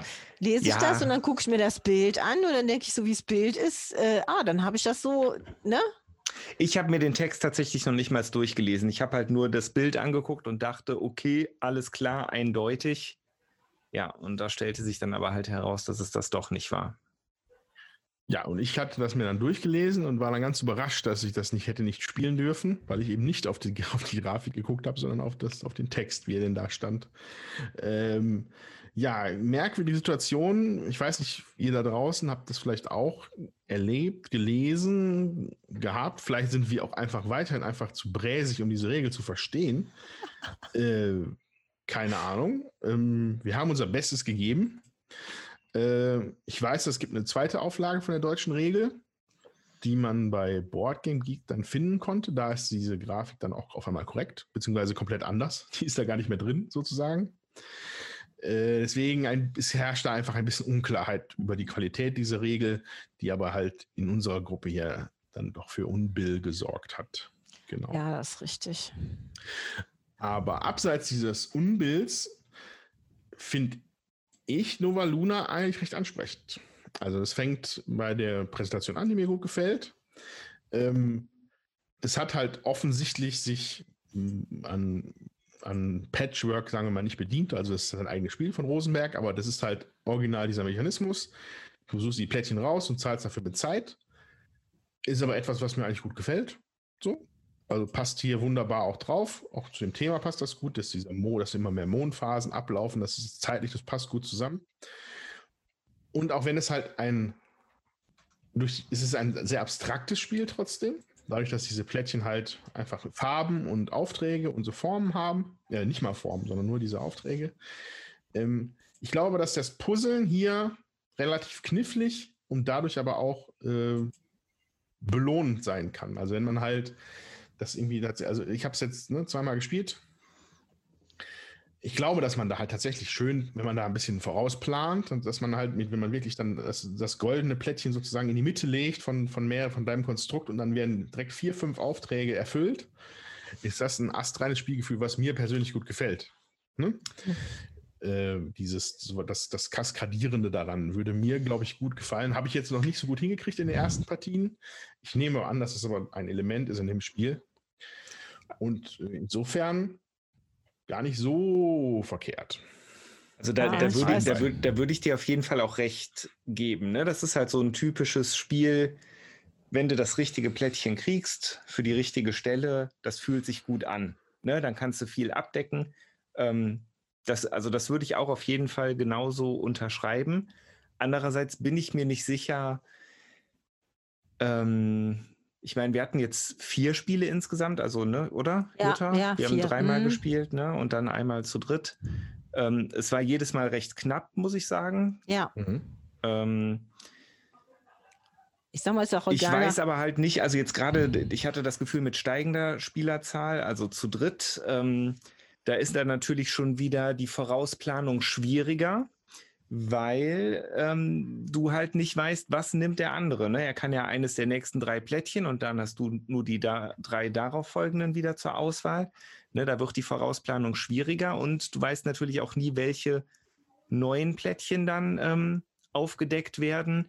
In, insofern ist halt ein gewisser Glücksfaktor auf jeden Fall da und für mich war das vom Spielgefühl dann eher so, dass man immer versuchen muss, das Beste aus der aktuellen Situation rauszuholen. Aber das ja. ist dann nicht unbedingt das, was du vorausplanen kannst, sondern ja. du musst halt immer gucken, was passiert jetzt in dem Moment, wo ich dran bin und dann das beste Teil rausnehmen. Ja, da würde ich gleich äh, noch was zu sagen, aber jetzt Jutta erstmal. Ja, also ähm, unabhängig, wir haben es ja dann mal so oder also nach den oder nach den Regeln gespielt, dass ähm, finde ich, hat, hat nichts an der Art des Puzzlens, sag ich mal, geändert. Ja, es war immer, dass man relativ gut gucken musste, wo man das einfach hinlegt, äh, das Plättchen. Und ich fand, das war schon äh, zum Teil wieder sehr grübellastig auch. So, ähm, mhm.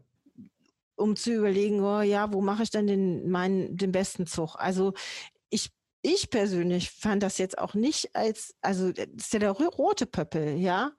Und äh, äh, ich sehe da zum Beispiel gar keinen Unterschied zum Beispiel zu dem Kartografen, wenn man das in einer einfachen Version ohne zusätzliche Wertungskarten, äh, also ohne zusätzliche Fähigkeitskarten noch spielt. Ja, da ist für mich von der Schwierigkeit her überhaupt kein, äh, also nicht deutlichen Unterschied. Ja, man kann genauso lange grübeln, man muss äh, auch noch überlegen, äh, so und dann Dazu finde ich, habe ich noch deutlich weniger Entscheidungsfähigkeiten, weil ich ja wirklich nur die nächsten drei nehmen kann, was sich auch wirklich sehr äh, glückslastig für mich anfühlte. Ähm ja, also ich, also so, ich fand es nicht, ich finde es nicht so einfach zugänglich, muss ich wirklich sagen. Also da ähm, fand ich andere Spiele des Jahres äh, wirklich einfacher zugänglich. Wenn ich jetzt so ein Puzzle oder so ein Legespiel haben will, da denke ich immer nur an Quirkel oder einfach genial, die auch diesen Preis ja damals gekriegt haben. Und ähm, die würde ich auch lieber aus dem Regal holen als das jetzt. Oder auch ein Patchwork würde ich lieber aus dem Regal holen. Das ist mir schon wieder viel zu unübersichtlich. Natürlich hast du ein Puzzle mit einem besonderen Kniff, aber das ja, also mich, ich muss wirklich sagen, mich reizt es irgendwie nicht. Ja, also ich war dann auch froh, als wir dann gestern äh, zu Ende waren. Weil ich, ich finde auch von der Downtime und das, ähm, das hat äh, für mich jetzt nicht gebracht. Dazu kann ich sagen, also das ist aber für mich, dass es mir keinen Spaß macht. Ja, aber wenn Leute gerne puzzeln, sag ich mal, und da gerne so Aufgaben erfüllen, ja, dann, dann mag denen das äh, Spaß machen, aber ich puzzle eigentlich auch gern, aber ich würde, also ich würde ein anderes Spiel, ich würde dann auch vielleicht hier Spring Meadow von Rosenberg, was wir auch schon mal besprochen haben im Podcast, vorziehen. Also mir ist das echt unübersichtlich. Okay, also das mit dem Grübelastig, ja, das sage ich, das denke ich auch. Das ist das, was ich vorhin meinte, dass es halt das schon recht knifflig ist. Ähm, ich glaube, glückslastig trifft es für mich jetzt nicht, die Aussage, weil so oft wird nicht nachgefüllt. Man sieht, also man, man dreht schon so zwei, mindestens mal zwei Runden um das Ding, bis man, bis alle Plättchen weg sind. Mhm. Ähm, man kann natürlich mit, nach Spielerzahl auch so einen mittleren Wert annehmen, ungefähr, wo man denn landet. Also wenn ich mit, wenn wir zu dritt spielen, dann kannst du mal rechnen, dass du bei, beim vierten oder fünften Plättchen kannst du mal gucken, wie das denn ja, für dich passt. Ja, das stimmt. So, also da, das ist natürlich eine Unwegsamkeit, wenn Plättchen weggenommen werden können, klar. Ähm, super glückslastig fand ich es jetzt nicht. Ähm, das ist, wie gesagt, ich, ich, ich meine da zu erahnen, dass man das wirklich gut spielen kann. Und dass dann auch einfach viel mehr Spaß macht, vielleicht. Das ist einfach noch nicht gelungen und auch wahrscheinlich dann auch ein Teil, zum Teil der Situation geschuldet, dass wir es halt online gespielt haben.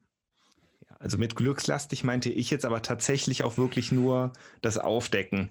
Also da war mhm. gestern zum Beispiel die Situation, dass ich halt ganz, ganz, ganz extrem gut noch ein türkises Teilchen hätte, äh, Teil, Plättchen hätte gebrauchen können. Mhm. Und in der letzten Aufdeckrunde kam einfach keins. Mhm. Ne, das, das ist dann halt Pech, aber. Ja, und dann kannst du halt immer nur aus den nächsten drei dir eins aussuchen. Also, wenn du Pech hast, liegt da halt nicht unbedingt das, was du brauchen kannst. So hatte ich ja, das auch gemeint. Ja. ja, also ich nehme an, dass wir, also es gibt nach Einteilung werden halt 17 Plättchen jeweils von jeder Farbe sein.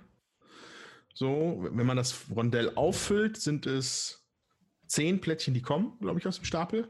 Mindestens. 12. Ach so, ja. Ne, also je nachdem, wer noch welche liegen. 10 bis 12. Äh, 10 mhm. bis 12. Äh, die Chancen, also das ist dann halt wirklich einfach sehr viel Pech, aber das ist, äh, wenn halt dann wirklich die Farbe überhaupt nicht dabei ist, äh, rechnerisch geht's aber von den Wahrscheinlichkeiten her, glaube ich. Ja, ja.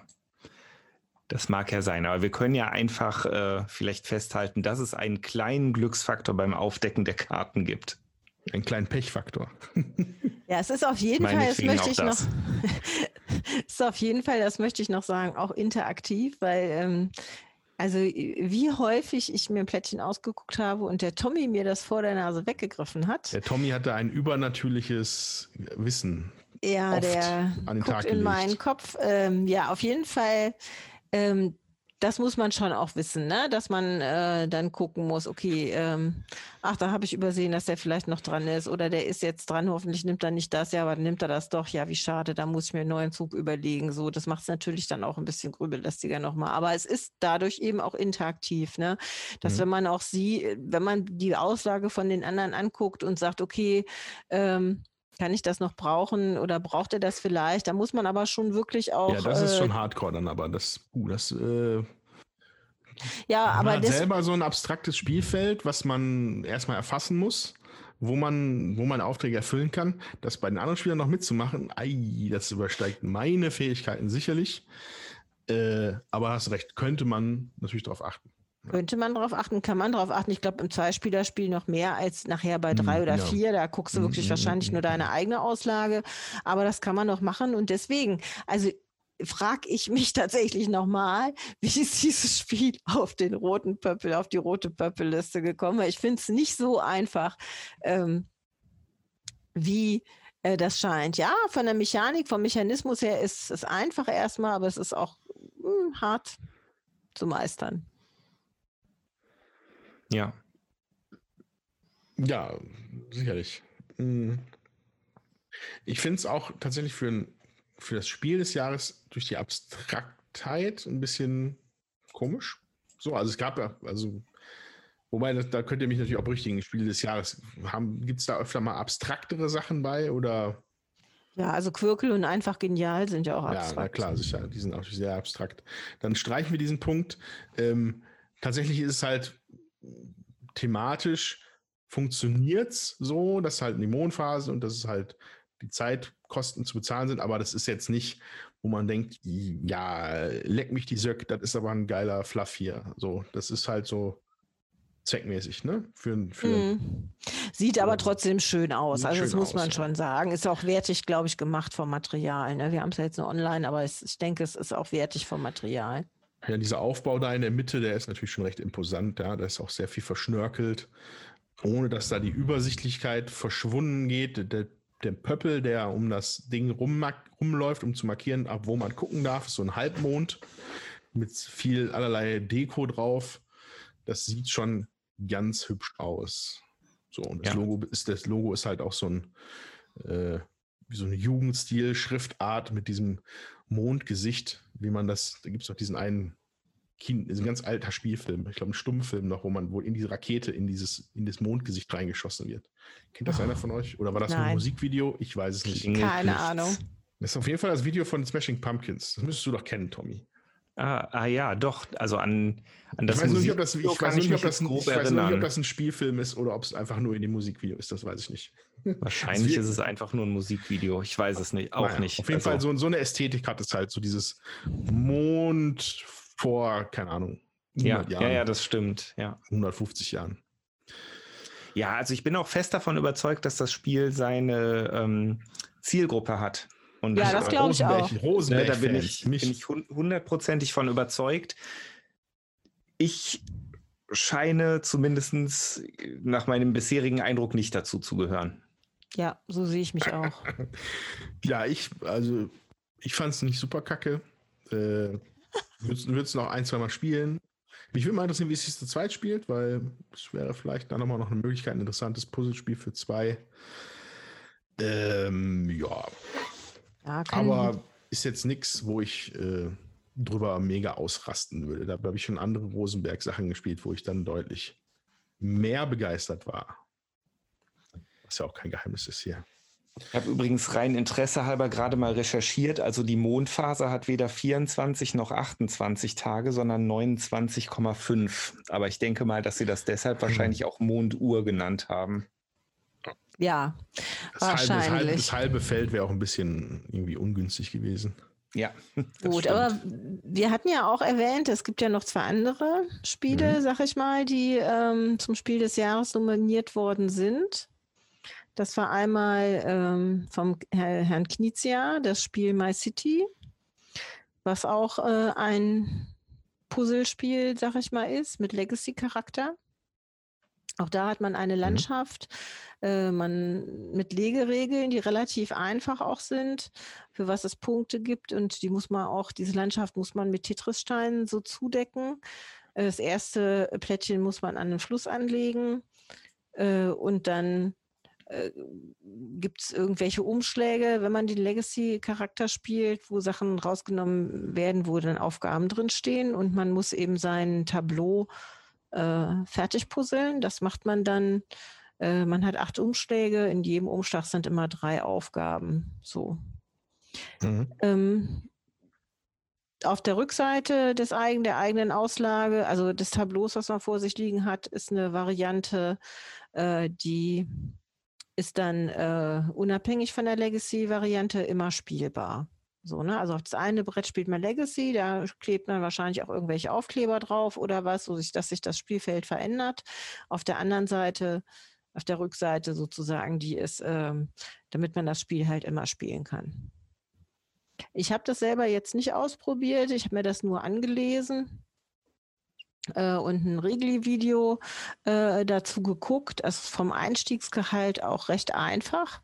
So, also die Grundregeln sind ja sehr überschaubar Mhm. und ähm, kann ich mir auch vorstellen, dass das seine Fangemeinde hat. Also ich habe auch eine Besprechung gelesen in der äh, Spielbox, Zeitschrift vom Nostheide Verlag. Da ist das in der Legacy-Variante gut weggekommen, weil das anscheinend dann auch Mhm. nochmal spannend war. So das Normale äh, hat man ja auch schon bei mehreren anderen Spielen gesehen. Unter anderem hat der Rosenberg ja auch mehrere von diesen Puzzlespielen ja gemacht. Ja, also My City ähm, hätte ich wahrscheinlich mir lieber angeguckt, sogar als Nova Luna, glaube ich, aber war halt, da war es halt nicht, war halt nicht drin. Allein deswegen, weil ich das von dem Spiel habe ich aus dem Bekannten- und Freundeskreis gehört, dass die Leute sich das gekauft haben und gespielt haben. Und das ist zum einen der Nils, Der Mhm. spielt es, glaube ich, sehr gerne in seiner Runde. Und äh, Christian ähm, hat es jetzt auch mit, der, mit, mit, seinen, mit seiner Tochter und mit den Nachbarn und das kommt da wohl gut an. Mhm. Ohne jetzt, dass ich da wirklich irgendwelche Details weiß, ähm, hat es, glaube ich, einen gewissen Appeal, von dem ich, ja, von dem ich zumindest höre.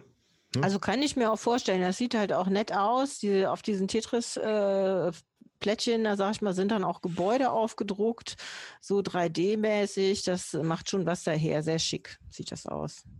da ist es dann eher thematisch halt gre- greifbar für einen als diese abstrakte Farbkunde, Farblehre bei Nova Luna, äh, was natürlich einfach auch dann nett ist. Hm. Ja, ob wir irgendwas, irgendwas zu Pictures zu sagen haben, weiß ich nicht. Du hast ja gesagt, aus Klötzchen muss man so Bilder zusammensetzen. Oder Ja. man muss halt mit Klötzchen was bauen und dann müssen Leute was raten. Ja, irgendwie so. Hm. Äh, ja, interessiert mich nicht die Bohne, sorry. Ähm, befürchte ich allerdings, ist wahrscheinlich mit im Rennen weit vorne, weil wenn ich an das Spiel des Jahres letztes Jahr denke, Ja. das war doch, glaube ich, dieses, wie hieß es das denn? Wie hieß es denn Just gleich? one. Just, Just one. One, ja, dieses Wortratspiel. Da würde mich nicht wundern, wenn auch ein Pictures Spiel des Jahres 2020 werden kann. Ja.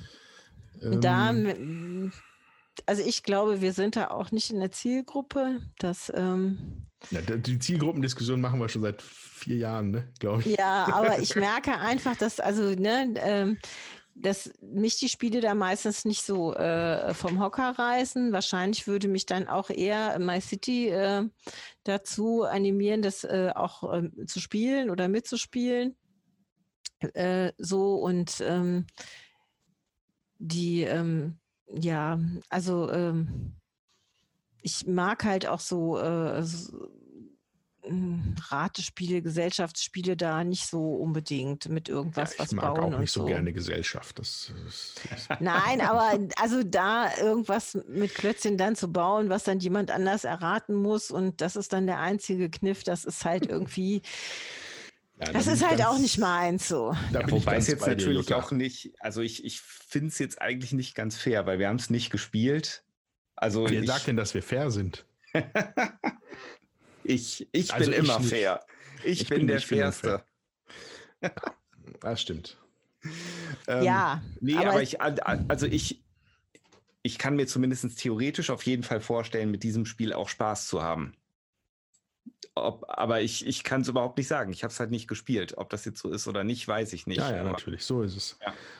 Klar. Also, Aber es ist Ja. ja. auch so, ich meine, das muss man halt der Fairness halber auch sagen. Wir haben ja überlegt, was können wir spielen, was wollen wir spielen, wir, wir, wollen wir irgendwas kaufen und dann haben wir halt festgestellt, wir haben halt uns einen groben Überblick äh, verschafft und dann miteinander gesprochen und gesagt, nee, kaufen wollen wir das alle nicht. So, Ja. weil der Wiederspielwert, außer das jetzt beim Podcast zu besprechen, für uns bei allen drei Spielen wahrscheinlich nicht so hoch ist, dass wir dafür dieses Geld ausgeben wollen, weil es ist ja auch so, dass wir diese Spiele immer selber auch kaufen. Wir kriegen ja kaum Mhm. Rezensionsexemplare geschickt. So, und ähm, fragen die auch nicht an. Äh, genau, wir sind journalistisch unvorbelastet. Meistens. so, und deswegen, äh, naja, die Vorbelastung ist dann halt so, dass wir sagen, okay, ich will das Geld nicht ausgeben äh, für ein Spiel, wenn ich mir das so durchlese, das wahrscheinlich dann nicht weiter gespielt wird und dann 35 Euro kostet oder so, ne? Ja. Äh, das war uns allen auch ähm, die Sache dann nicht wert. Von daher sind wir da vielleicht auch nicht ganz, ähm, also äh, neutral oder gut informiert oder ähm, wie auch immer man das äh, nennen will. Ähm, Dafür besitzt ihr alle drei Kennerspiele. das ist richtig. ja. Ne? Ja, ich weiß nicht, letztes Jahr hatte sich das ja auch, glaube ich, von der Auswahl her noch ganz gut ergeben. Ne? Da hatten wir ja auch dann alle drei Spiel des Jahres Spiele. Ja, Aber dieses Jahr war es halt so, dass die zum einen, zumindest im Fall von My Cities und dem, äh, wie hieß das, Pictures. Klötzchen Pictures, äh, dass die deutlich teurer waren. Ja, Ähm, und zum anderen sich auch schon abzeichnete, dass sie jetzt dann vielleicht für uns nicht so interessant sind, dass man sie wirklich mehrfach spielen würde. Ja. Ja. Nun, ja, Ja, und gut. von den Puzzlespielen haben wir halt auch relativ viele, sodass ich, ne? Also ich hätte mich gefreut, das auszuprobieren und zu spielen, aber wie gesagt, das Geld wollte ich dafür jetzt nicht noch investieren, wo wir jetzt mehrere der Sorte auch schon zu Hause haben. Klar. Okay, dann gehen wir noch einen Tipp schnell ab, was es wird, oder? Spiel des Jahres. Ich, ich presch mal vor. Ich glaube, dass es vielleicht Pictures nicht wird. Ich glaube, dass es passieren kann, aber ich glaube nicht. Ich lege mich fest, mit My City von Rainer Knizia wird das Spiel des Jahres. Einfach nur, weil ich im Bekannten- und Freundeskreis da Positives höre und von den anderen überhaupt nichts. Und äh, ich glaube, dass es halt in irgendwas schon zählen muss, dass sie halt, dass es halt ein Spiel schon auf Interesse trifft. Oder äh, ja, und äh, deswegen sage ich, dass mein City es wird, ohne es gespielt zu haben. Aber ja, ist ja auch nur das unqualifizierte Geschwafel von mir, sozusagen. Ja, äh, dann mache ich mal weiter. Ich ähm, würde dem auch zustimmen, tatsächlich, Andreas, weil ich äh, glaube, äh, dass Nova Luna schon wieder zu komplex ist.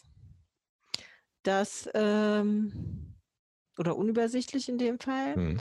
dass ähm, My City äh, hat diesen Legacy-Charakter, um ähm, ja auch Leute, glaube ich, am Spielen zu halten, trotzdem mit relativ einfachen Regeln, auch Leuten Legacy-Charakter irgendwie nahe zu bringen, so was sonst, äh, glaube ich, schwierig ist mit anderen, also bei Pandemie oder so, das ist ja das ist schon wieder mehr was äh, für Leute, die auch da äh, Stunden sitzen. Und das ist jetzt vom Hörensagen tatsächlich eine Legacy-Variante, die äh, relativ einfach wohl ähm, umzusetzen ist und so, kann ich mir vorstellen, dass die Leute da auch Spaß dran haben. Und wenn man jetzt auch noch nie so ein, oder wenig so Puzzlespiele gemacht hat, dann kann man halt auf der auf der normal, also auf der einen Seite eben auch üben und äh, Spaß haben mit diesen normalen ähm, Puzzleregeln und ähm, das finde ich bedient dann halt auch äh, gleich zwei, ähm, wie soll ich sagen, Publik nicht zwei Publikumsorten, aber man hat so ähm, das Gefühl, dass man da vielleicht auch noch mal was ausprobieren kann, so ne? Mhm. Ob einem sowas auch grundsätzlich dann irgendwie Spaß macht und vielleicht hat man dann auch Lust, noch ein anderes Puzzlespiel oder ein Spiel, was so ähnlich ist in der Art irgendwie äh, zu kaufen. Und äh, bei Pictures, da muss ich ehrlich sagen, da, das kenne ich jetzt auch zu wenig, habe ich mich auch zu wenig angele also eingelesen. Ähm, so. Tja. Ähm, ich finde es ganz schwierig, weil ich My Cities eigentlich überhaupt nicht kenne, aber nach dem, was ihr jetzt so gesagt habt, würde ich auch sagen, dass es das wird. ja, das, ja, keine Ahnung. Aber ich, ne, also Picture, Pictures, wie gesagt, ich kenne es auch nicht, nicht gespielt, nicht gesehen. Äh, Nova Luna, ne, wie gesagt, hat mit Sicherheit seine Fans, aber passt für mich da jetzt auch irgendwie nicht so richtig rein. Für den roten Pöppel. Ja, ich, ich habe ich hab mal so überlegt, so was, was so die komplexeren Sachen waren der letzten Jahre. Ne? Ja. Ähm, für das Spiel des Jahres. Und da ist halt, glaube ich, Azul war es ja. Ne? Mhm. Musste ich auch dran ja, denken. Das erste Azul ja. ist halt deutlich zugänglicher, als es das Nova Luna jetzt ist. Ja, ne? Und ich glaube, seitdem ist es halt weniger komplex geworden für das Spiel des Jahres. Und insofern dürfte Nova Luna eigentlich da außer Konkurrenz laufen. Also müsste das nicht ganz funktionieren für die. Und dann jetzt vielleicht My City. Gut. Wir werden uns überraschen lassen, auf jeden Fall. Wir werden uns überraschen lassen, genau. Und dann können wir nächstes Mal sagen, wir haben es doch gewusst. Oder Asche auf unser Haupt. Äh, nun ja, so ist es halt. Im Jahre 2020 ist alles etwas anders. Das ist richtig. Das ja. ist richtig. Ja. Okay, äh, ja, ich glaube, damit haben wir Nova Luna und das Spiel des Jahres erstmal äh, ergiebig besprochen, würde ich sagen. Ähm, bevor wir jetzt dann zum Ende kommen, haben wir aber noch einen äh, Spezialgast hier. Ähm, Hallo Steffen. Hallo. das ist aber cool, zu Gast bei den Würfelwerfern. Das Gast ist, bei den Würfelwerfern, verrückt. Ne? Das wollte ich schon immer mal machen. genau. Äh, wir hatten ja in der letzten Ausgabe schon darüber gesprochen, dass Steffen jetzt nicht mehr unbedingt hier mitwirken möchte. Ähm, das ist auch weiterhin so. Ähm, nehme ich mal an. Aber ja, das, das, ist so eine Runde hier. Ja, ja. Äh, einmal, einmal mit Profis. Einmal mit genau. Profis. Genau. Ähm, ja, da ich ja das letzte Mal äh, krank war und äh, mich nicht persönlich verabschieden könnte, äh, könnte, konnte. Konnte. Ja, ja. ja. Leute, die stottern im Podcast. Schon außer Form, aus dem Podcast-Form. Absolut. Ja. Deswegen wollte ich das auf jeden Fall natürlich heute noch persönlich nachholen und ähm, ja, vielleicht auch noch kurz erklären, wie es dazu kam. Ähm, ich glaube, für die meisten Leute war ja jetzt Corona und Lockdown so eine Zeit, äh, wo alle gedacht haben, uh, das ist ganz furchtbar und äh, hoffentlich ist das bald vorbei. Und ich saß hier und habe gedacht, oh, ist das alles so schön ruhig und man hat so wenig Termine mhm. am Wochenende. Und ähm, ja, für mich war so eine Zeit, nochmal die Prioritäten so ein bisschen neu zu ordnen. Und äh, dazu gehörte auch der Würfelwerfer Podcast, allerdings auch so in Verbindung mit, wir haben natürlich unseren Verlag, äh, sind da viel am Spielen äh, und am Testen.